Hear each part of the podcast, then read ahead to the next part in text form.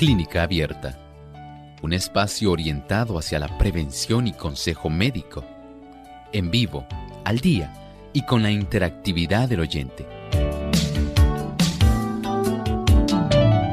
Clínica Abierta, poniendo al doctor a su alcance para un diálogo claro y honesto, porque nos importa su bienestar y salud.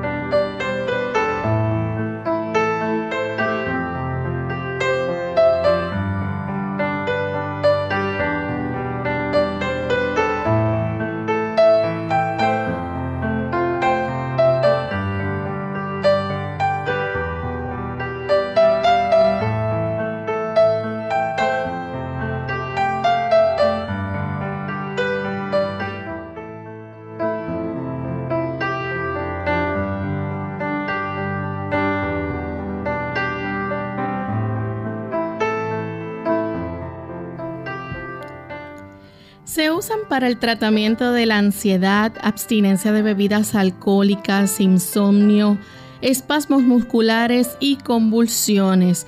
Hoy en Clínica Abierta vamos a estar hablando acerca de la sobredosis de benzodiazepinas.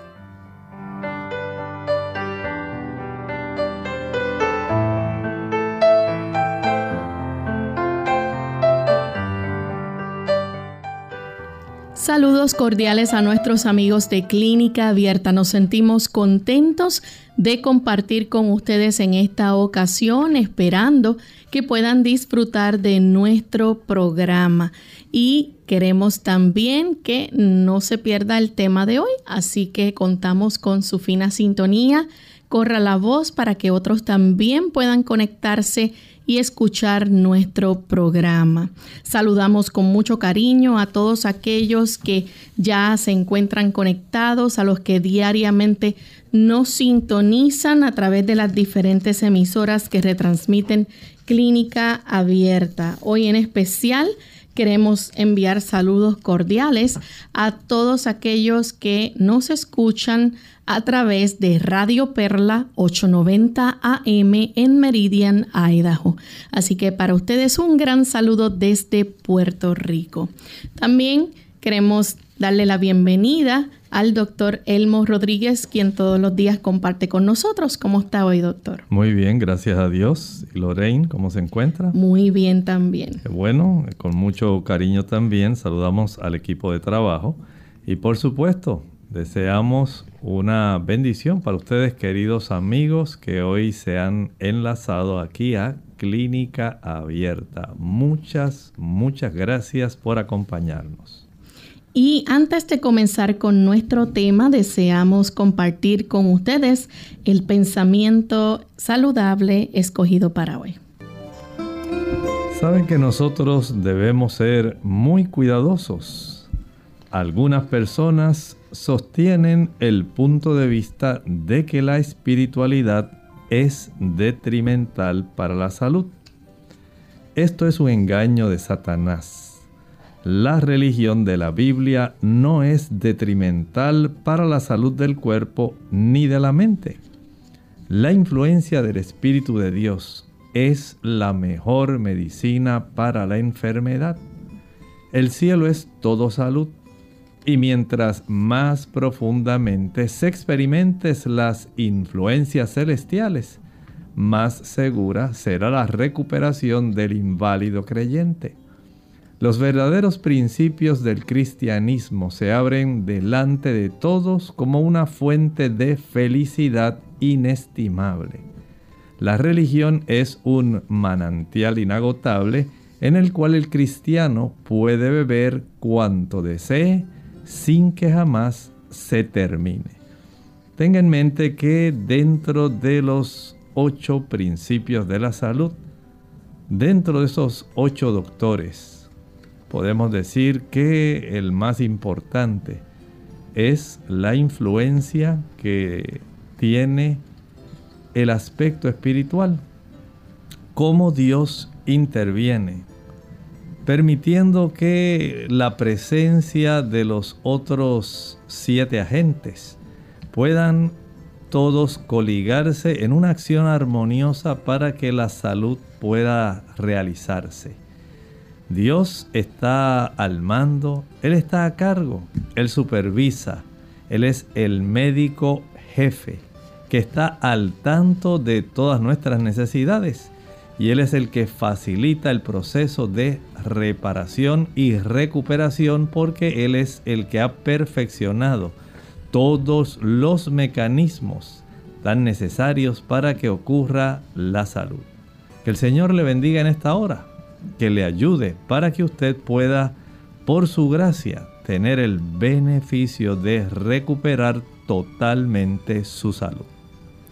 Bien, pues vamos a comenzar entonces con nuestro tema en el día de hoy. Hoy vamos a estar hablando acerca de la sobredosis de benzodiazepinas. Y vamos entonces a explicarle a nuestros amigos, doctor, primeramente, ¿qué son las benzodiazepinas? Sabemos que tenemos a la disposición una serie de fármacos, son medicamentos.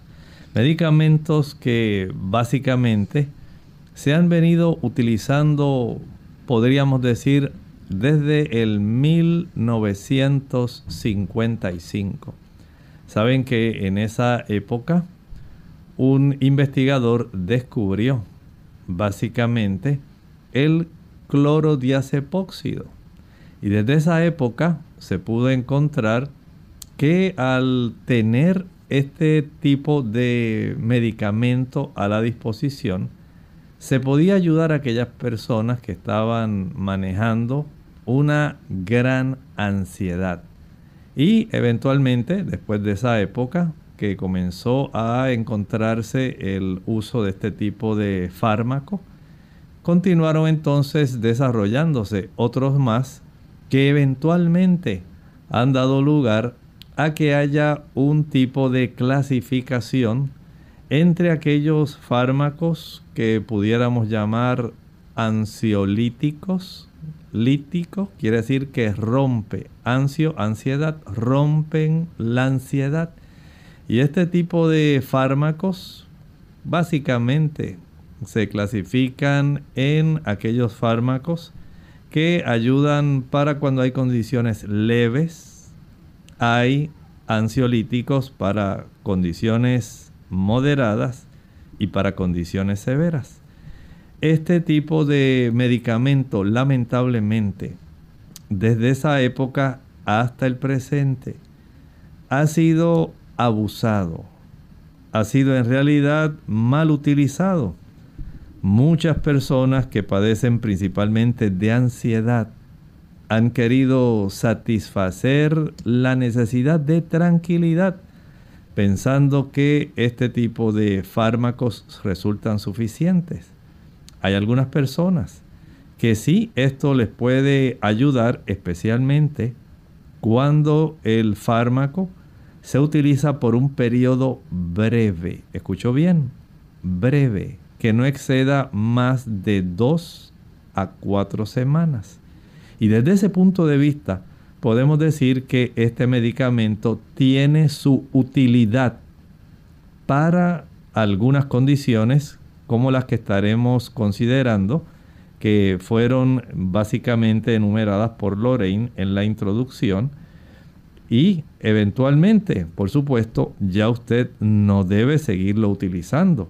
Doctor, ¿estos medicamentos tienden a ser adictivos? Así es, es básicamente uno de los problemas con los cuales se encuentran las personas y no solamente el aspecto de la adicción. Hay un gran problema que se ha levantado, al igual que ocurre con aquellos tipos de medicamentos o también drogas que se utilizan básicamente adictivas, el problema de las sobredosis.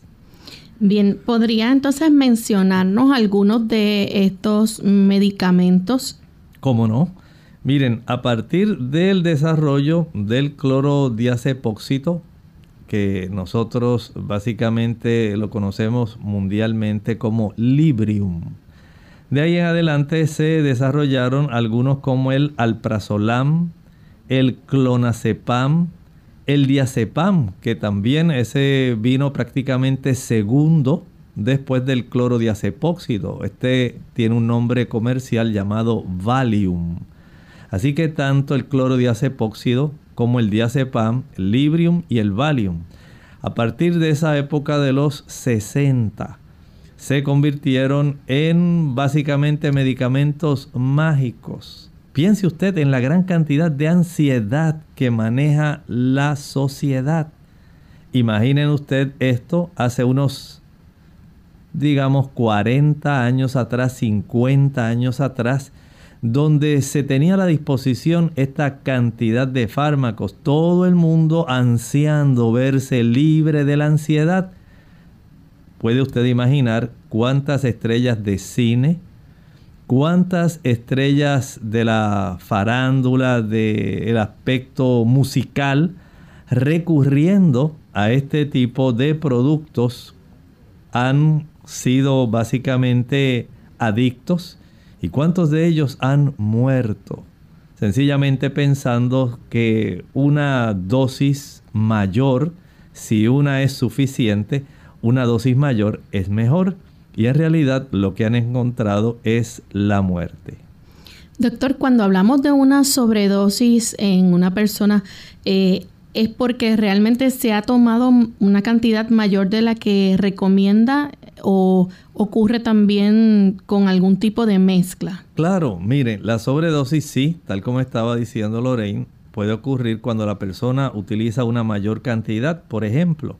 Además de los que hemos mencionado, de el alprazolam, el clonazepam, el clorodiazepóxido, el lorazepam y el temazepam son también otros medicamentos que cuando las personas ya básicamente se tornan adictos y necesitan porque ellos quieren manejar la ansiedad. Estos son personas que no se limitaron a utilizarlos por un periodo breve de dos a cuatro semanas. Son personas que quisieron seguir teniendo el efecto de calmar su ansiedad, sus problemas, porque no tenían otros mecanismos. No sabían cómo hacer frente a la vida. Y saben que muchos de ellos tratando todavía de ahogar la ansiedad, mezclaban estas benzodiazepinas, cualquiera de ellas, con bebidas alcohólicas y lamentablemente en esta época muchas personas le están combinando con opiáceos. ¿Ha escuchado usted el tipo de adicción que hay actualmente en los Estados Unidos? Es un problema de salud real, así como lo es el aspecto del SARS-CoV-2, el COVID-19. La adicción a los opiáceos es básicamente otro de los problemas y si se combinan los opiáceos, opiáceos con las benzodiazepinas, entonces sí tenemos un gran problema de salud. Muchas personas muriendo de sobredosis a consecuencia de la interacción de unos fármacos con otros productos. Vamos a hacer nuestra primera pausa al regreso continuaremos hablando sobre los síntomas de una sobredosis de benzodiazepinas. Efectos secundarios de los medicamentos. Hola, les habla Gaby Zabalúa Godard en la edición de hoy de Segunda Juventud en la Radio, auspiciada por AARP. Reconocer los efectos secundarios que los medicamentos pueden causar es un arma poderosa para contrarrestarlos. Aquellos que por razones de salud deben tomar medicinas de forma constante podrían estar expuestos a deficiencias nutricionales sin siquiera saberlo. Desde los medicamentos sin receta hasta los antibióticos y medicinas para el colesterol, los efectos secundarios que causa la reducción de nutrientes pueden ser perjudiciales para tu bienestar general. Tomemos como ejemplo la vitamina B. Deficiencias de esta vitamina puede detonar en problemas de presión, fatiga y dificultades para dormir. En el caso de la vitamina E y C, su deficiencia puede debilitar el sistema inmunológico y acarrear molestias de las articulaciones. Los medicamentos que normalmente causan estas insuficiencias nutricionales son la aspirina, pastillas para el dolor y remedios para la tos. Entendemos que muchos medicamentos son indispensables para su salud. Sin embargo, cada vez que estés bajo tratamiento médico, debes considerar acompañar tus medicamentos con una fórmula nutricional superior a la que normalmente consumes, para anular o reducir los efectos secundarios. Por supuesto que primero debes consultarlo, todo con tu médico. El patrocinio de AARP hace posible nuestro programa. Para más información, visite aarpsegundajuventud.org. La armonía de la creación depende del perfecto acuerdo de todos los seres y las cosas animadas e inanimadas con la ley del Creador. No solo ha dispuesto Dios leyes para el gobierno de los seres vivientes, sino también para todas las operaciones de la naturaleza. Todo obedece a leyes fijas que no pueden eludirse, pero mientras que en la naturaleza todo está gobernado por leyes naturales, solamente el hombre, entre todos los moradores de la tierra, está sujeto a la ley moral.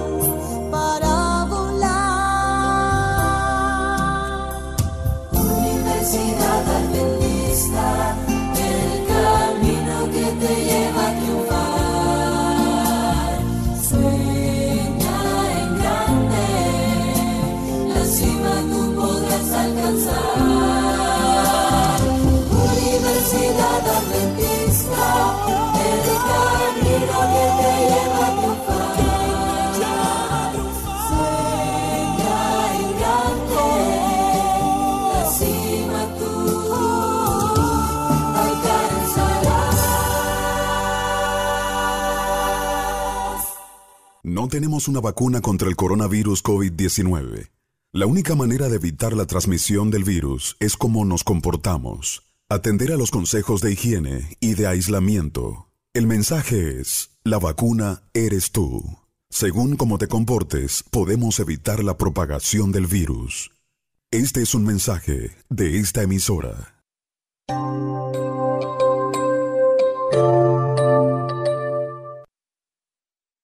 Ya estamos de vuelta en Clínica Abierta, amigos, y hoy estamos hablando acerca de la sobredosis de benzodiazepinas. Antes de la pausa, el doctor nos explicaba, ¿verdad?, que estos son medicamentos que se utilizan para tratar ya sea ansiedad, el insomnio, algunas condiciones como eh, también espasmos musculares y convulsiones y la abstinencia de bebidas alcohólicas, pero son medicamentos que se pueden tornar eh, adictivos o que la persona eh, puede también tomarse una sobredosis, que es una cantidad mayor de la que se recomienda, incluso puede eh, tomarlo mezclado con algún tipo de bebida alcohólica y le puede obviamente causar daño si se toman juntos. Así que, ¿cuáles son los síntomas, doctor, cuando hay entonces una sobredosis de benzodiazepinas? Bueno, ya sabemos que este tipo de producto, este fármaco, va a estar trabajando en unos receptores muy especiales que nosotros tenemos en nuestro sistema nervioso central. Hay unos receptores para el ácido amino gamma butírico, gamma amino acid. Y este tipo de, digamos, receptor a esta sustancia química es, pudiéramos decir, el receptor que ayuda para que aquellos impulsos nerviosos que están constantemente dentro de nuestro sistema nervioso central puedan tener, así como usted tiene el pedal del freno en su automóvil, usted tiene el acelerador y tiene también el pedal de freno.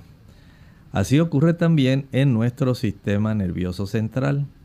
Este tipo de receptores sensible a el ácido amino GABA butírico va a frenar, digamos, los procesos de excitabilidad que ocurren en nuestras neuronas y mantiene en, cierta forma un balance. Pero cuando se utiliza este producto, eh, este tipo de productos, las benzodiazepinas, entonces se acrecienta aún más, digamos, el efecto que se desarrolla en este tipo de receptores de ácido gamma amino butírico. Y cuando se potencia ese efecto, pueden ustedes ya sospechar qué es lo que va a estar ocurriendo. Por un lado, si la persona ahora está buscando tranquilizarse y sabe que este tipo de benzodiazepinas, este tipo de fármaco, va todavía a frenar más la capacidad que tiene el cuerpo para transmitir aquellas, digamos, señales eléctricas que lo pueden mantener, así como ocurre en el estrés. Usted se imagina una persona que tiene mucho estrés, mucha ansiedad y está sumamente ansioso, muy activo.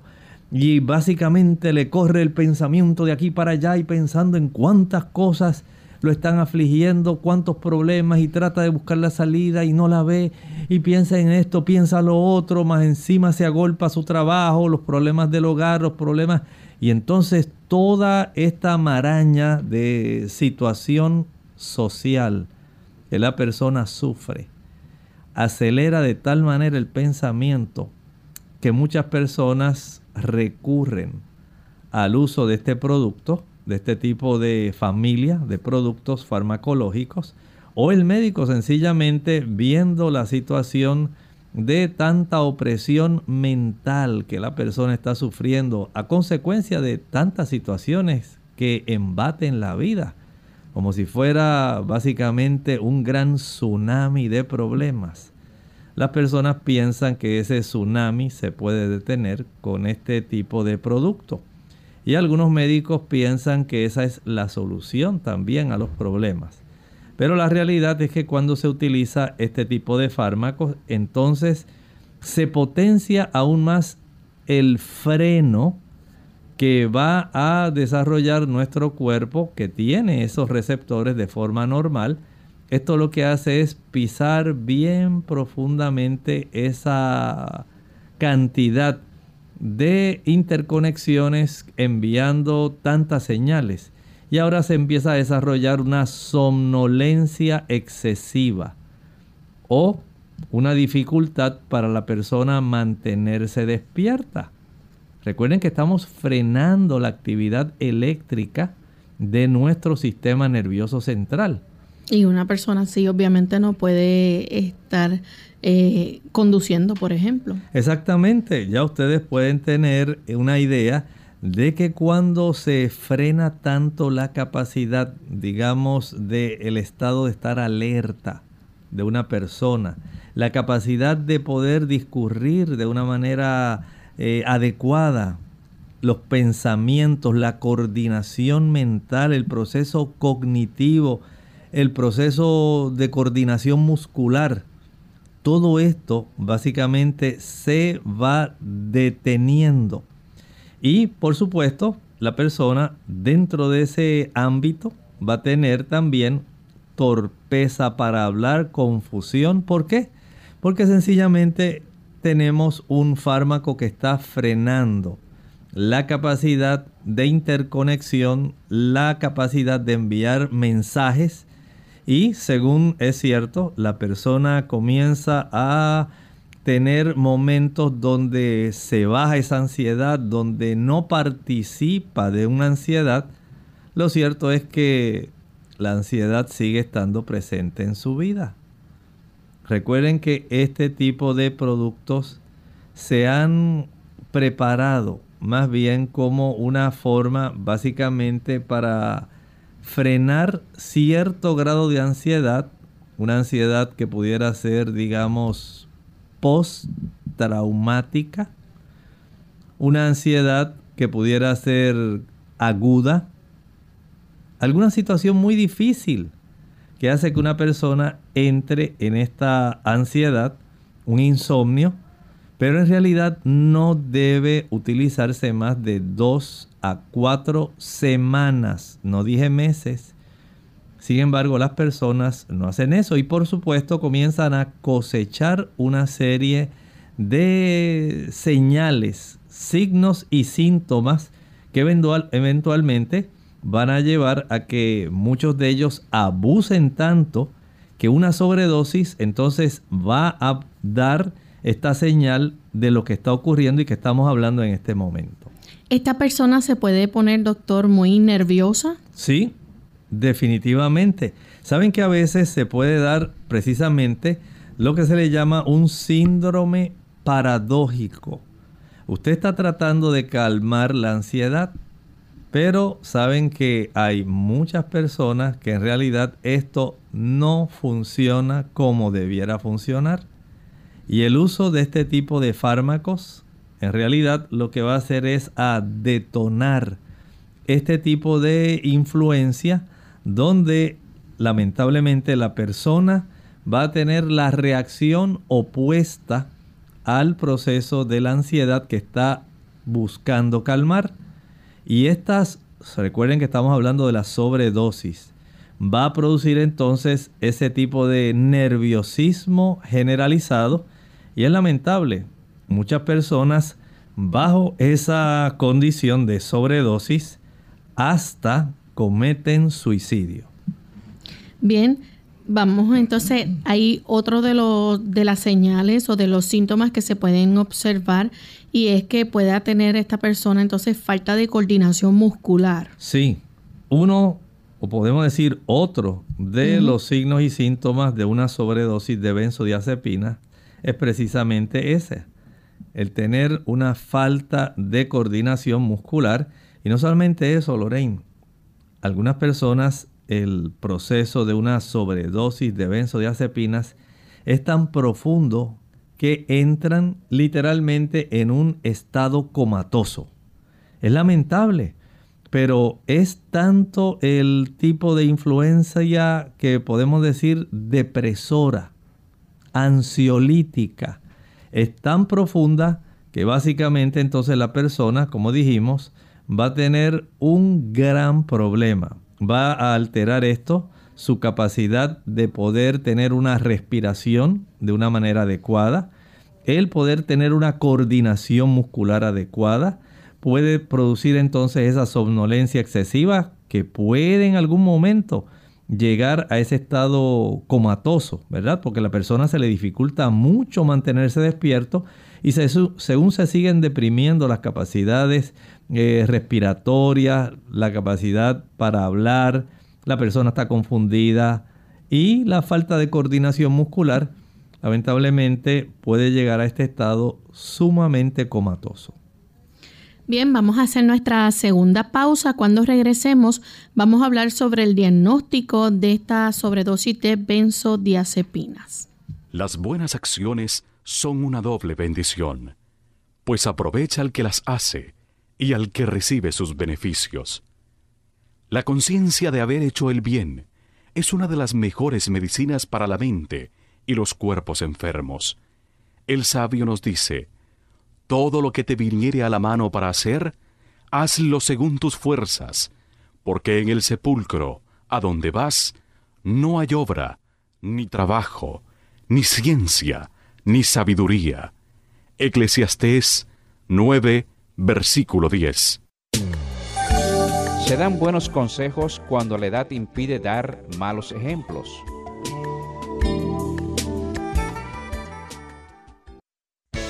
Unidos con un propósito, tu bienestar y salud.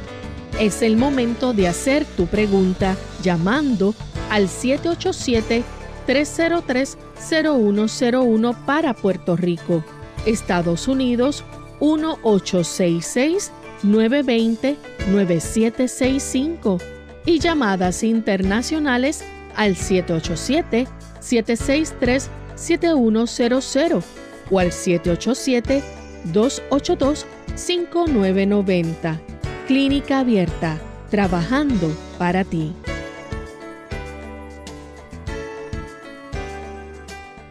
Clínica Abierta. Ya estamos de vuelta en Clínica Abierta y continuamos hablando sobre la sobredosis de benzodiazepina. Si ustedes tienen preguntas con relación a este tema, este es el momento para comunicarse y preguntar sobre el mismo.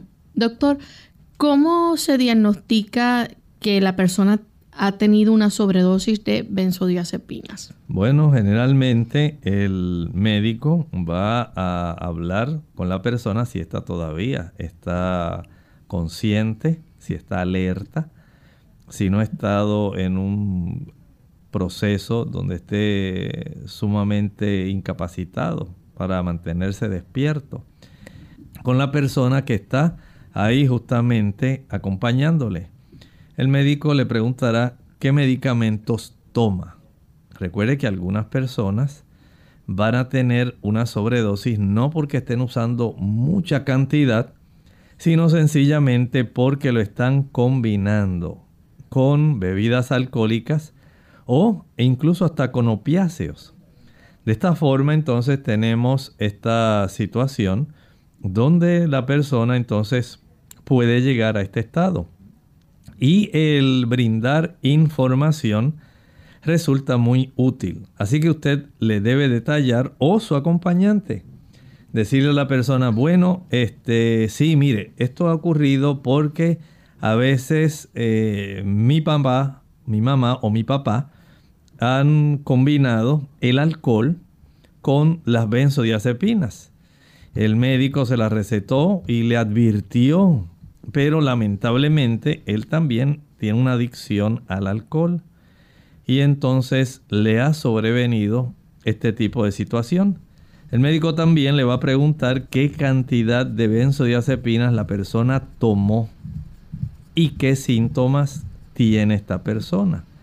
Por lo tanto, tenga en mente que el saber esta información, aunque muchas personas a veces tratando de hacer un bien a otro, Noten que, como está indicado para casos de insomnio, y créanme que es una gran parte de la sociedad la que padece de insomnio. El vecino que es buena gente y que lo conoce a usted que, porque ha sido su vecino, que es casi como un hermano de toda la vida desde que usted llegó a esa barriada. Él lo conoce. Y él le dice, pues mira, a mí el médico me recetó, como yo tengo el mismo problema que tú, casi no podía dormir, oye, hasta que ese médico, ay, no sabe cuántas bendiciones yo le he hecho, porque desde que me dio esta pastilla, estoy durmiendo como un lirón todos los días. Eso sí, al otro día me despierto así como un poco confuso, un poco desorientado, pero se me pasa. Pero si no es por esa pastilla, no duermo. Y como yo sé que tú tienes el problema, prueba una. Puede ser que a ti te ayude. Y si te ayuda, pues entonces vas al médico y le dice, mire, probé una pastillita que me dio el vecino mío, pero no digas que soy yo, no digas que quién es. Y entonces la persona también hace este tipo de adicción a un medicamento que en muchos casos al pensar que es un medicamento de una dosis bien baja y como es un ansiolítico, a veces el médico también tiene la culpa. Le dice, pues mire, usted va a dormir, ya verá, ah, es una dosis bien bajita. Usted en realidad se va a beneficiar, va a descansar. Porque mire que usted la lucha que tiene es grande con esos hijos que tiene. Así que ahora tómese esto y lamentablemente la lucha con los hijos no acaba. Y esta persona tampoco finaliza la lucha que tiene con el fármaco al cual se ha hecho adicto. Y por lo tanto esta persona ahora llega a un extremo donde pensando que eso no tiene que ver nada, es porque es una dosis bien bajita, dice la gente. Así hablan los pacientes. No, si me dio la dosis, mire, me dijo la más bajita. Y a veces yo la parto por la mitad. Pero a usted se le ocurrió un mal día combinarlo con alcohol. Se dio dos o tres cervezas y además un poco de ron o whisky. Y lamentablemente papi cayó en esta situación. Bueno, ahora hay que hacerle exámenes de sangre y orina. Estos exámenes se pueden llevar a cabo para comprobar el nivel de benzodiazepinas o de otras sustancias que se encuentran en el cuerpo y poder entonces dar una ayuda para poder tratar definitivamente esta dosis de benzodiazepinas. Tenemos entonces a Milagros que llama desde Trujillo Alto, Puerto Rico. Adelante, Milagros. Muy buenos días. Le pregunto, doctor, ¿la B12 se puede clasificar en ese grupo de, um, medicamentos que usted está hablando? Gracias. Muchas gracias. No milagros. Tenga esa seguridad, esa certeza. La B12 en realidad es una vitamina. No estamos hablando de una benzodiazepina. Y la B12 es la cianocobalamina. A veces eh, viene otra variedad, se llama metilcobalamina. Y es beneficiosa. Ahora que ella menciona eso, muchas personas que tienen problemas de insomnio acostumbran tomar alguna tableta de vitamina B12 justamente antes de acostarse. Y muchas personas tienen el beneficio de poder pasar una noche sumamente descansada. En lugar de tener que utilizar una benzodiazepina, este tipo de producto ha resultado bastante útil para muchas personas que desean tener esa oportunidad de dormir, tener un buen sueño cada noche. Bien, tenemos también anónimo de la República Dominicana. Dice que tuvo una crisis de ansiedad, lo cual culminó en depresión. Le recetaron clonazepam al principio fue un éxito, pero luego empezó a presentar problemas serios como dolores de cabeza, sueño y demás. En esos dos años se dio cuenta que se había vuelto adicta a este medicamento. Lo intentó dejar varias veces por cuenta propia, pero fue terrible. Lo peor para ella fue las secuelas que aún vive. Sigue presentando patrones de conducta extraños, malos hábitos reforzados y así eh, dice que le puede recomendar. Bien, en realidad eh, aquí tenemos un ejemplo, un ejemplo real, que aun cuando no ha sufrido de alguna sobredosis, sí, de alguna manera, ella está presentando lo que ocurre con la mayor parte de la gente. De una u otra forma, siempre van a quedar adictos. Porque generalmente los problemas, las personas no lo pueden arreglar con un medicamento. El medicamento, por eso hablábamos, en ocasiones es necesario y es útil para cuando se utiliza por un corto plazo. Pero entendemos que generalmente los problemas persisten y las personas piensan escapar de los problemas y se piensa que estos fármacos le ayudan a uno a escapar del problema. Aun cuando están clasificados como ansiolíticos, ellos no van a la raíz del problema. Ellos solamente están calmando una manifestación emocional en relación a una situación que se está enfrentando, que es real y que en muchas ocasiones no es pasajera. Por lo cual, tal como nos está planteando Sería muy útil, ya que está presentando estas secuelas actuales, sería muy útil que esta persona primero pudiera tener la oportunidad de ir a un tipo de psiquiatra que sea cristiano. El psiquiatra le va a estar ayudando porque ella todavía está presentando patrones de conducta extraños, todavía dice que hay malos hábitos reforzados, hay trastornos, recuerden que estos fármacos van a estar influyendo y van a alterar la sensibilidad de nuestro sistema nervioso central a largo plazo y van a hacerse sumamente sensibles a que otros tipos de estímulos u otros eh, neurotransmisores puedan ahora potenciarse o expandirse mucho más que lo que normalmente debiera haber sido la influencia de un neurotransmisor de los que normalmente la persona produce en su cerebro. Por lo tanto, necesita una supervisión de un psiquiatra cristiano. El recordar que este tipo de productos tiene una afinidad muy especial por el tejido nervioso de nuestro sistema nervioso central. Es una característica por el cual este tipo de producto es en cierta forma tan perjudicial a largo plazo, porque esa afinidad realmente deja huellas químicas y especialmente alteraciones en cuanto a la sensibilidad de los receptores del ácido gamma aminobutírico y cómo estos ahora van a estar sumamente sensibles. Recuerde que hay dentro de estos receptores, eh, ellos trabajan especialmente facilitando el que entre o salga una cantidad de un ión que todos nosotros conocemos que se llama cloro, ¿sí?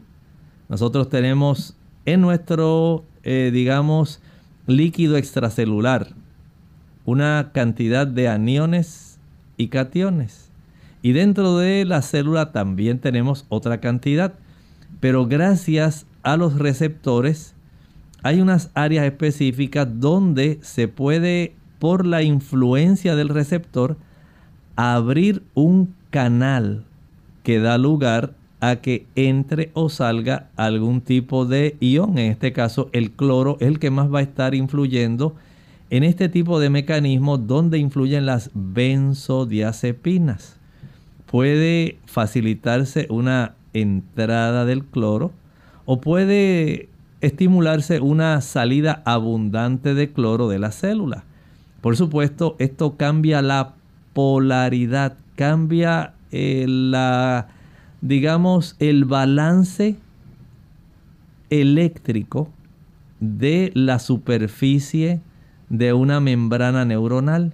Y eso es en gran medida lo que va a estar facilitando o estorbando una transmisión de un mensaje.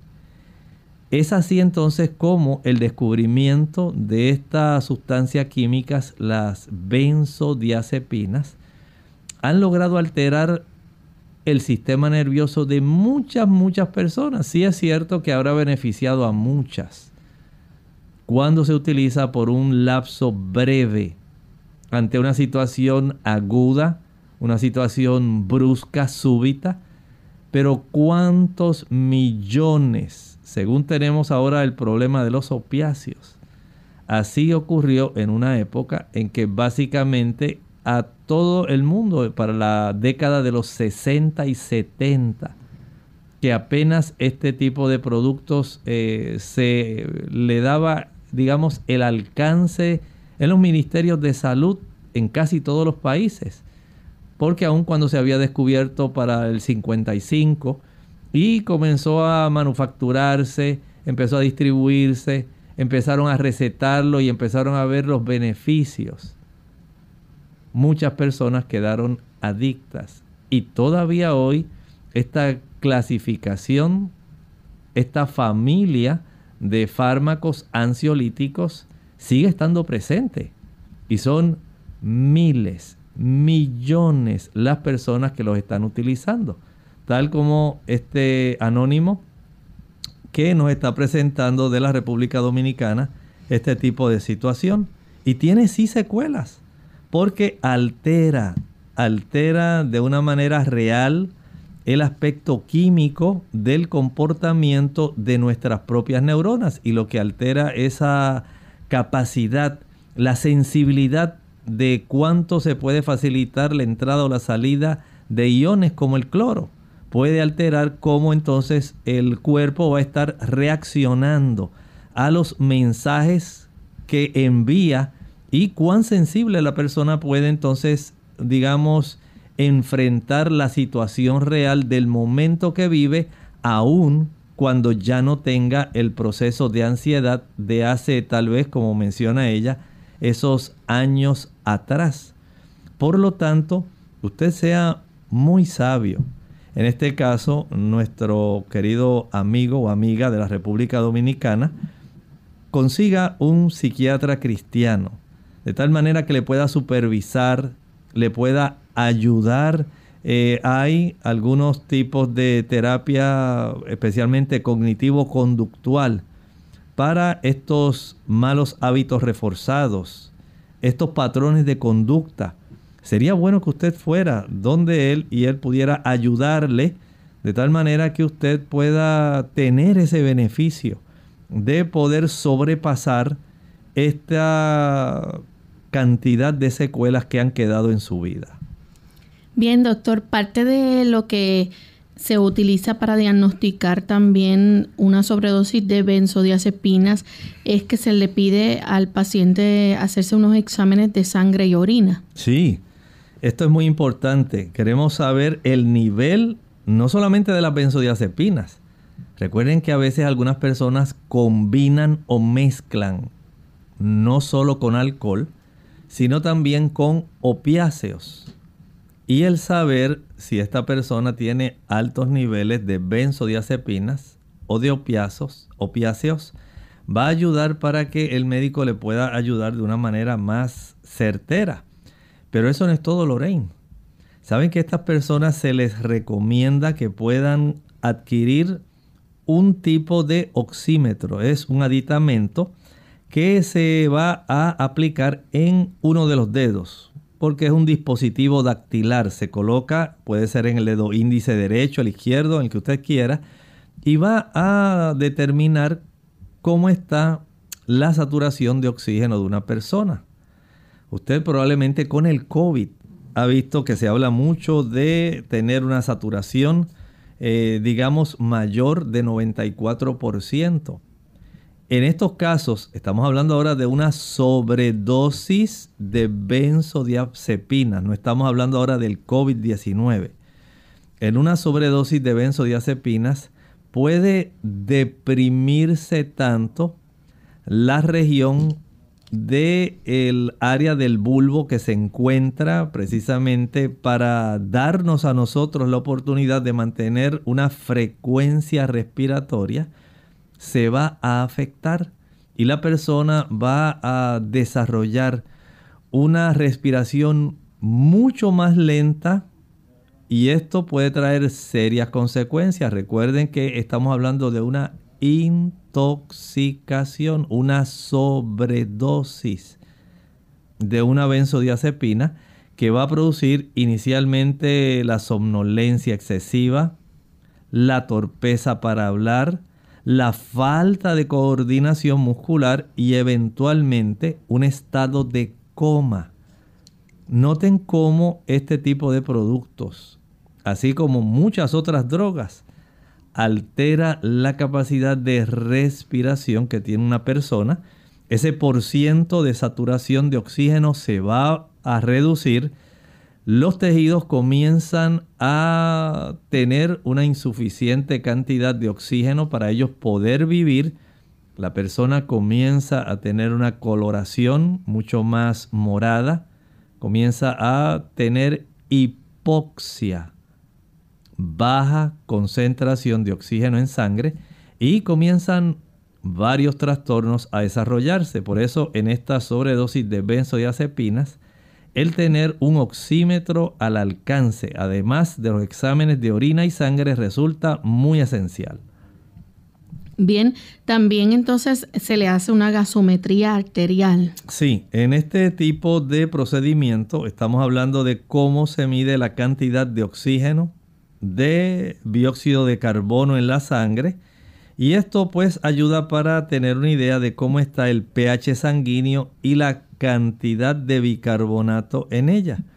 Esto es muy importante. Recuerden que las personas que caen en esta situación de una sobredosis, se altera tanto la capacidad para mantener el proceso respiratorio y la química sanguínea que esto va a traer serias consecuencias. Noten cómo este fármaco, aun cuando su utilidad práctica inicial es calmar la ansiedad, el utilizarla por una dosis mayor a la recomendada o más tiempo del recomendado puede traer serias consecuencias, especialmente cuando se combina con otros productos que pueden potenciar el efecto adverso.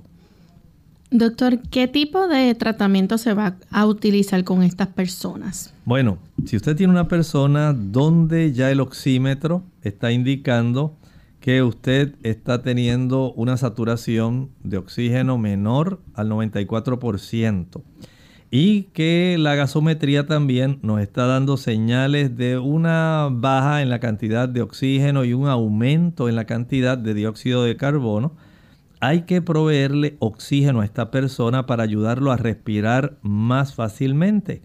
Y en muchos casos, cuando está la persona enfrentando esta sobredosis, habrá que utilizar un medicamento que se llama flumacenil.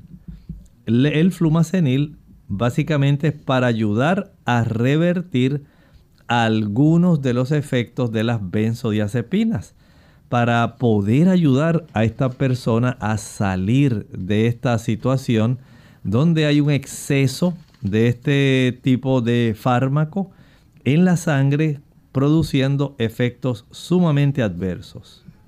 Bien, entonces una vez, ¿verdad? Se comienza a tratar a esta persona, ¿cómo puede prevenir que ocurra una sobredosis? Bueno, hay varias cosas que queremos indicar en este momento. Número uno, si a usted le han prescrito una benzodiazepina, tómese sus medicamentos exactamente como se lo indicaron. No tome una cantidad mayor de la que el médico le recomendó cada vez que usted tome benzodiazepinas. No diga, ay no, yo todavía estoy muy nervioso y como no me hace nada con esta cantidad de miligramos de benzodiazepinas, voy a tomarme dos. Yo creo que el médico se equivocó. Porque en realidad no me ha hecho nada, nada, nada. Así que voy a utilizar el doble y pues vamos a ver cómo me va. Yo creo que me va a funcionar. Entonces empieza ese discurso mental donde usted empieza a autorrecetarse sin saber lo que le aguarda. Por lo tanto, no tome las benzodiazepinas ni más frecuentemente de lo que les recomendaron, ni en una mayor cantidad a la que les recomendaron. También si la persona, por ejemplo, este, eh, le gusta tomar bebidas alcohólicas, debe parar con esto. Ya sabemos, no tome bebidas alcohólicas. Si a usted se le prescribió las benzodiazepinas, no tenga ese tipo de análisis mental donde muchas veces el caballero dice, ay, me voy a tomar una cervecita escondido, que mi esposa no me vea porque ella me dijo que yo estoy tomando un medicamento, pero, ay, si eso es una cerveza no va a hacer nada. Y el amigo le dice, bueno, yo tú... Ay, eso no te va a hacer nada, es verdad. Tómate tu cervecita y resulta que después de esa cervecita viene la otra cervecita. Y cuando usted se da cuenta, usted tiene una persona que está intoxicado. El efecto del alcohol, que es una toxina, no lo olvide, y tiene un efecto también depresor a nivel del sistema nervioso. Y usted que está tomando otro depresor es un ansiolítico, pero es un depresor de la actividad nerviosa. Por eso es que está calmando la ansiedad. Así que tiene básicamente un doble tipo de estímulo depresor. Luego, si además de esto usted está tomando algún analgésico, aunque sea recetado, o si está tomando alguna droga ilícita, entonces ya usted tiene un problema mayor. La combinación de estas sustancias puede causar una sobredosis con apellido mortífera. ¿Lo escuchó?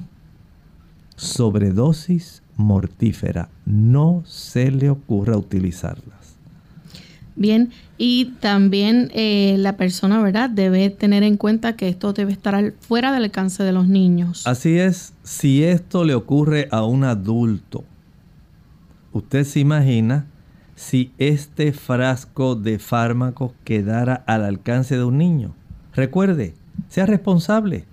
Guarde las benzodiazepinas bajo llave en un armario que se encuentre fuera del alcance de de los niños y pregunte a su médico cómo debe desechar las benzodiazepinas que queden sin utilizar. No las guarde para después por si acaso, dicen muchas personas, y la deja encima de su mesita de noche. No cometa ese error.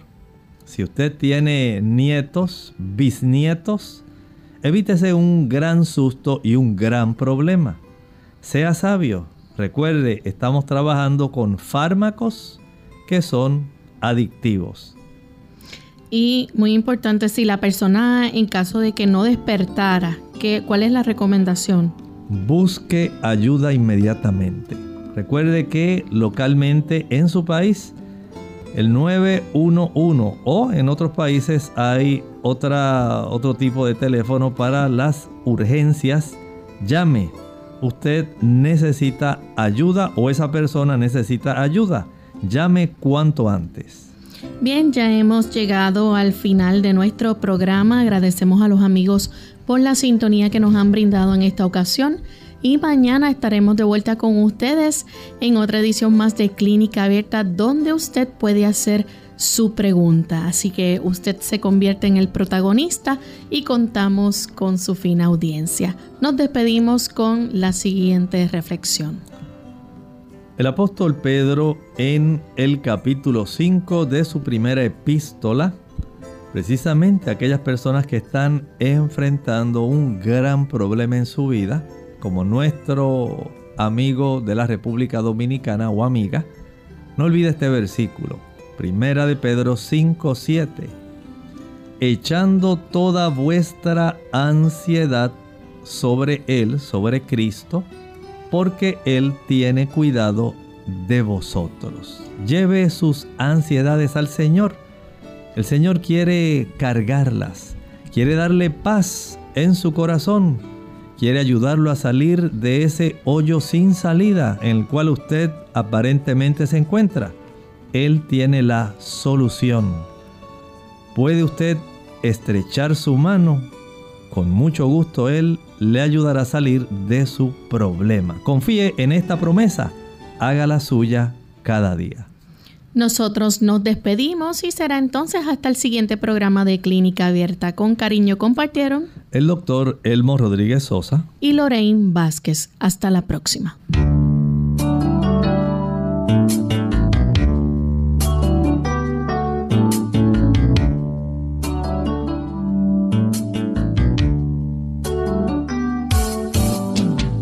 Abierta. No es nuestra intención sustituir el diagnóstico médico.